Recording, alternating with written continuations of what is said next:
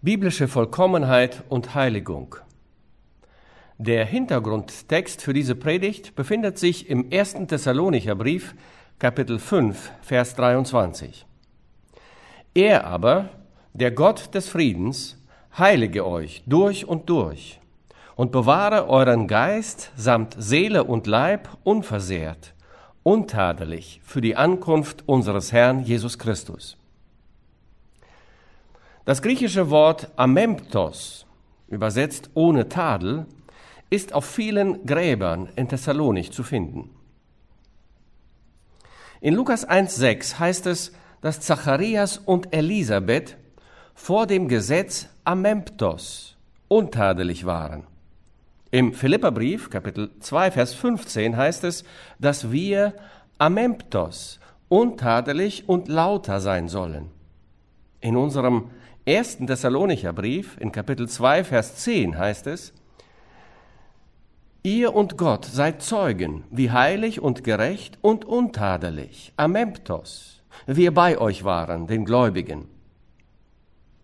In all diesem soll uns der Heilige Geist bis zur Ankunft unseres Herrn bewahren. Nun, unsere gängige Vorstellung von der Vollkommenheit und Heiligung ist diese. Wir denken, die Worte untadelig und vollkommen bedeuten perfekt, frei von Sünde zu sein. Und wir denken, Heiligung sei ein Fortschreiten hin zu einem sündenfreien Leben. Und schließlich kommen wir zu einem sündlosen Zustand der Heiligung. Aber wenn wir über Vollkommenheit und Heiligung als einen Fortschritt in Richtung Sündlosigkeit denken, stoßen wir sofort auf Schwierigkeiten in der Passage, die wir gerade gelesen haben. Im hohepriesterlichen Gebet unseres Herrn in Johannes 17, Vers 19 sagt Jesus, ich heilige mich selbst für sie. Und das als einen Fortschritt in Richtung Sündlosigkeit zu beschreiben oder eine Bewegung in Richtung Vollkommenheit ist undenkbar. Also, was bedeutet Vollkommenheit? Und was bedeutet Heiligung?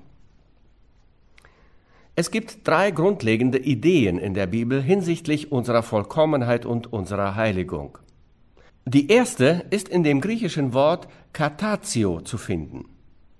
Katatio bedeutet nachzurüsten, zu reparieren, zu restaurieren und damit zu perfektionieren und zu vollenden. Die Grundidee in diesem Wort das mit vollkommen machen übersetzt wird, ist vollständig ausgestattet zu werden, für die Arbeit des Herrn in jedem Detail fertig zu sein. Zum Beispiel wird ein Zimmermann ausgestattet. Er hat seine Werkzeuge dabei und ist komplett bereit für seine Arbeit. Oder ein Haus wird ausgestattet. Es verfügt über ein Bad, es hat eine Küche, es hat ein Wohnzimmer, es hat all die Dinge, die ein Haus haben sollte so ist ein Christ Katatio, wenn er für das Werk des Herrn ausgestattet ist. Es gibt darin überhaupt keine Idee von Sündlosigkeit. Wir sind Katatio, wir sind für die Arbeit des Herrn ausgestattet. Das ist das Wort, das mit vollkommen gemacht werden übersetzt wird. Wir sind bereit, Herr, gebrauche uns. Die zweite Idee in diesen Begriffen Vollkommenheit und Heiligung ist in dem griechischen Wort Teleos zu finden. Es wird oft im Neuen Testament verwendet und fast immer mit vollkommen übersetzt. Der Herr sprach zu dem reichen Jüngling, Willst du vollkommen sein, Teleos, so geh hin, verkaufe, was du hast und gib's den Armen, so wirst du einen Schatz im Himmel haben. Und komm und folge mir nach. Im ersten Korintherbrief, Kapitel 13, Vers 10, sagt Paulus, wenn aber kommen wird das Vollkommene, so wird das Stückwerk aufhören. Im Philipperbrief, Kapitel 3, Vers 12, beschreibt der Apostel sich selbst und bekennt, nicht, dass ich's schon ergriffen habe oder schon vollkommen Teleos sei. Ich jage ihm aber nach, nach dem vorgestreckten Ziel wie viele von uns nun vollkommen Teleos sind, die lasst uns so gesinnt sein. Im Hebräerbrief, Kapitel 2, Vers 10, haben wir eine Beschreibung unseres Herrn. Dort heißt es, denn es ziemte sich für den, um dessen Willen alle Dinge sind und durch den alle Dinge sind, dass er den, der viele Söhne zur Herrlichkeit geführt hat, den Anfänger ihres Heils, durch Leiden vollendete. Teleos, vollendete. Und dann, so hat er, obwohl er der Sohn Gottes war, doch in dem, was er litt, Gehorsam gelernt. Und als er vollendet, Teleos war, ist er für alle, die ihm gehorsam sind, der Urheber des ewigen Heils geworden. Hebräer 5, 8 bis 9. In Jakobus 1, Vers 4 schreibt der Pastor der Gemeinde in Jerusalem, die Geduld aber soll ihr Werk tun bis ans Ende, damit ihr vollkommen, Teleos, und unversehrt seid und kein Mangel an euch sei. Das Wort Teleos, vollkommen, perfekt, bedeutet nie frei von Sünde. Es bezieht sich immer auf die Ankunft am Ziel, am Ziel, für das Gott uns geschaffen hat. Im 1. Korintherbrief 14, Vers 20 schreibt Paulus, Liebe Brüder, seid nicht Kinder, wenn es ums Verstehen geht, sondern seid Kinder, wenn es ums Böse geht. Im Verstehen aber seid vollkommen, seid Teleos, seid reife, erwachsene Männer. Ein weiteres Beispiel, wo Teleos mit vollkommen übersetzt wird, ist Hebräer 5, 13 bis 14. Denn wem man noch Milch geben muss, der ist unerfahren in dem Wort der Gerechtigkeit.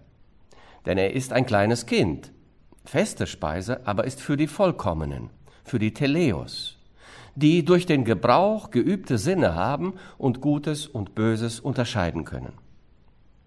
Wenn Sie nicht an der Bibel interessiert sind und diese nicht studieren und nicht in die Tiefe ihrer Bedeutung hineinschauen, sagt er, sagt Paulus, dann sind sie ein Baby. Aber das ist nicht die Absicht Gottes. Gott will, dass sie wachsen und verstehen und in die Tiefe der Weisheit des Reichtums der Gnade des Herrn eintauchen, in dem heiligen Wort. Und das ist ein Zustand, der Teleos genannt wird. Erwachsen sein, reif sein. Bisher haben wir gesehen, dass in der biblischen Lehre von der Vollkommenheit und der Heiligung Katatio sich auf unser ausgerüstet und ausgestattet sein für das Werk Gottes bezieht. Und das Teleos bedeutet, dass wir reif sind, voll erwachsen, dass wir das Ziel erreichen, für das Christus uns gemacht hat. Es gibt noch ein anderes Wort, das im Neuen Testament verwendet wird. Das ist das Wort Hagiazo. Das bedeutet, dass wir von Gott, für Gott, für die Arbeit und den Dienst zu dem er uns erwählt hat, abgesondert sind. Hagiazo bedeutet zu heiligen, heilig machen, weihen, absondern für Gott. Das entsprechende hebräische Wort ist Kadosh und beide Worte bedeuten genau das Gleiche. Ob es im Hebräischen verwendet wird, Kadosh, oder ob es in der griechischen Sprache verwendet wird, hagiazo, bezieht es sich auf unser Abgesondertsein für Gott und für die Absichten Gottes. Jesus spricht von sich selbst in Johannes 17, Vers 19, Ich heilige mich selbst für sie, damit sie geheiligt seien in der Wahrheit. In Johannes 10, 36 heißt es, den der Vater geheiligt und in die Welt gesandt hat, seinen Sohn. Unser Herr kam auf einer bestimmten Mission. Und diese Mission ist eine Heiligung. Es ist eine Weihe. Es ist etwas, das Jesus für uns getan hat. Und das ist die Bedeutung auch im ersten Thessalonicher Brief 4, Vers 3. Denn das ist der Wille Gottes, eure Heiligung. Gott hat uns berufen, er hat uns auserwählt, er hat uns vorherbestimmt, er hat uns geweiht, er hat uns geheiligt. Er hat uns für sich bestimmt und abgestellt.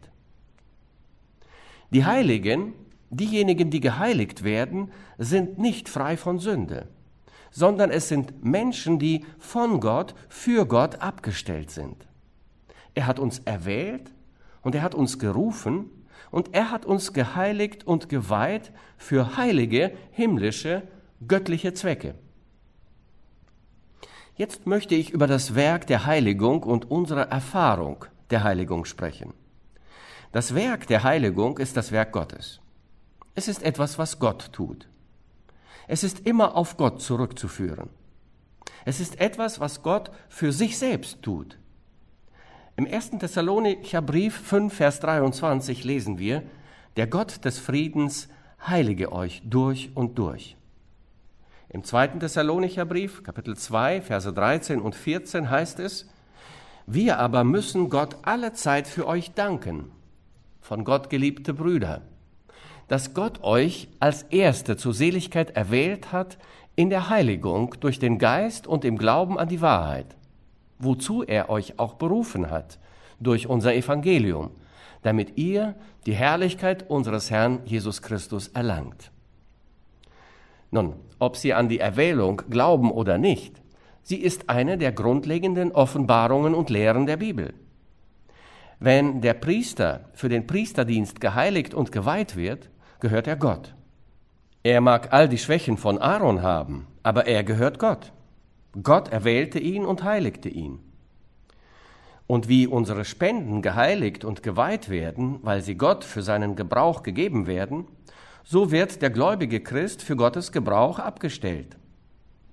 Nun, Sie können ein trauriges Beispiel und die schwächste Darstellung in Gottes Reich dafür sein. Aber wenn Sie gerettet sind, sind Sie für Gott bestimmt und für seinen Gebrauch abgestellt. Das ist Heiligung, das ist Weihe. Gott sagt nur, diese gehören zu mir. Ich habe sie erwählt und geheiligt und geweiht. Sie gehören mir. Nun, diese Heiligung, diese Abstellung wird durch den Heiligen Geist Gottes gewirkt. Er beginnt mit diesem Werk in uns, wenn wir wiedergeboren sind. Das ist das Werk des Geistes. In Johannes 3, Verse 7 bis 8 sagte unser Herr zu Nikodemus, Wundere dich nicht, dass ich dir gesagt habe, ihr müsst von neuem geboren werden. Der Wind bläst, wo er will, und du hörst sein Sausen wohl, aber du weißt nicht, woher er kommt und wohin er fährt. So ist es bei jedem, der aus dem Geist geboren ist. Es ist ein Werk Gottes. Es ist unsere offene Tür in das Reich unseres Erlösers. Das ist ein Werk des Heiligen Geistes. Wir sind durch den Heiligen Geist in das Reich Gottes hineingeboren. Nun sind wir dadurch aus der Welt herausgenommen worden. Wir sind in den Leib Christi von demselben Heiligen Geist eingefügt worden. Im 1. Korintherbrief 12, Vers 13 sagt Paulus, denn wir sind durch einen Geist alle zu einem Leib getauft. Gott hat uns aus der Welt herausgenommen und uns dem Leib unseres Herrn hinzugefügt. Im Epheserbrief sagt er, wir waren tot in unseren Übertretungen und Sünden, aber der Heilige Geist hat uns lebendig gemacht. Er hat uns von den Toten auferweckt und uns getauft. Er hat uns mit dem Leib Christi verbunden und wir gehören zu ihm. In den Tagen seines Fleisches konnte man unseren Herrn sehen. Er hatte Hände, es waren seine Hände, er hatte Füße, es waren seine Füße, er hatte Augen, es waren seine Augen. Er hatte Ohren, es waren seine Ohren. Herz und Verstand, das war der Herr Jesus. Nun wurden wir zu dem Leib unseres Herrn hinzugefügt. So wie er Hände und Füße und Augen hatte, hat der Herr Jesus heute dich. Du gehörst zum Leib Christi. Du bist eine Hand, ein Fuß, ein Auge. Erinnerst du dich an das lange Kapitel in dem Brief an die Gemeinde in Korinth? Der Fuß kann nicht zur Hand sagen, ich brauche dich nicht. Und die Hand nicht zum Auge, ich brauche dich nicht. Wir alle sind von entscheidender Bedeutung in dem Leib Christi, jeder von uns. Jeder von uns hat unterschiedliche Gaben, aber wir gehören zu Jesus. Der Heilige Geist hat uns dort eingefügt. Das ist, was Weihe und Heiligung bedeuten. Wir wurden aus der Welt herausgenommen und sind zu dem Leib Christi hinzugefügt worden. Wir gehören zu ihm. Wir gehören jetzt zu dem Leib Christi. Wir gehören nicht uns selbst. Wir gehören auch nicht zur Welt. Wir gehören zu Jesus. Wir sind sein. Er entschied sich für uns und hat uns gerettet und geheiligt und geweiht. Er fügte uns zu seinem Leib hinzu. Die Taufe ist ein Symbol dafür. Begraben mit unserem Herrn und tot für die Welt und auferweckt zur Ehre Jesu, um in einem neuen Leben zu wandeln, in einem herrlichen Leben mit unserem wunderbaren Retter. Erinnern Sie sich daran, was im ersten Korintherbrief Kapitel 6, Verse 19 bis 20 steht? Dort heißt es, oder wisst ihr nicht, dass ihr nicht euch selbst gehört? Denn ihr seid teuer erkauft. Darum preist Gott mit eurem Leibe. Wir gehören Gott. Es gibt eine weitere Sache in dieser Heiligung, dieser Vollkommenmachung, die der Geist Gottes getan hat. Er hat uns von uns selbst und von der Welt weggenommen und uns zu Christus hinzugefügt. Wir gehören zu Jesus. Wir sind jetzt ein Tempel für die Innewohnung des Heiligen Geistes. Und das trägt eine der herrlichsten Verheißungen, die Sie in der Bibel finden, mit sich. Der 1. Korintherbrief 6, Vers 19. Oder wisst ihr nicht, dass euer Leib ein Tempel des Heiligen Geistes ist, der in euch ist und den ihr von Gott habt und dass ihr nicht euch selbst gehört? Dieser Körpertempel, sündig wie er jetzt ist, ist ein Haus, ein Tempel, ein lebendiger Ort, eine Behausung für den Heiligen Geist Gottes selbst. Und eines Tages wird er erlöst sein, sündlos und vollkommen gemacht, so wie man sich Vollkommenheit und Perfektion vorstellt. Im Epheserbrief 1, 13 bis 14 heißt es, in ihm seid auch ihr, die ihr das Wort der Wahrheit gehört habt, nämlich das Evangelium von eurer Seligkeit, in ihm seid auch ihr, als ihr gläubig wurdet, versiegelt worden mit dem Heiligen Geist, der verheißen ist, welcher ist das Unterpfand unseres Erbes zu unserer Erlösung, dass wir sein Eigentum würden zum Lob seiner Herrlichkeit. Durch den Heiligen Geist Gottes sind wir bis zum Tag der Erlösung versiegelt. Gott hatte nicht die Absicht, durch Christus nur unseren Geist und unsere Seele zu erlösen. Gott bestimmte in der erlösenden Gnade unseres Herrn, den gesamten gekauften Besitz zu erlösen und zu heiligen. Meinen physischen Körper genauso wie auch meine Seele und meinen Geist. Heißt es nicht in unserem Text, er aber, der Gott des Friedens, heilige euch durch und durch und bewahre euren Geist samt Seele und Leib unversehrt, untadelig für die Ankunft unseres Herrn Jesus Christus. Das bedeutet, dass Jesus am Kreuz genauso für die Erlösung meines Körpers starb, wie er für die Erlösung meiner Seele und meines Geistes starb. Wenn ich mich bekehre, erlöst und heiligt der Geist Gottes meinen Geist. Aber der Tag kommt, spricht Gott, wenn er den gesamten gekauften Besitz erlösen wird. Er wird die ganze Schöpfung um mich herum erlösen. Er wird einen neuen Himmel und eine neue Erde machen und sie werden vollkommen sein. Paulus sagte im Philipperbrief 3, 20 bis 21, unser Bürgerrecht aber ist im Himmel, woher wir auch erwarten den Heiland, den Herrn Jesus Christus der unseren nichtigen Leib verwandeln wird, dass er gleich werde seinem verherrlichten Leibe nach der Kraft, mit der er sich alle Dinge untertan machen kann. Unser Gemeinwesen, unser Reich, unsere Heimat, unser Erbe ist dort oben im Himmel. Es ist nicht hier. Und wir warten auf den Erlöser, der, wenn er kommt, diesen Leib verwandeln und seinem Körper gleichgestalten wird ebenso wie er einen neuen Himmel und eine neue Erde machen wird. Er wird einen neuen Körper für mich und für dich machen. Und dann werden wir Heilige sein. Wir werden ohne Fehl sein. Und wir werden in seiner Gegenwart vor ihm stehen, vollständig, vollendet und vollkommen, genau wie er. Amen.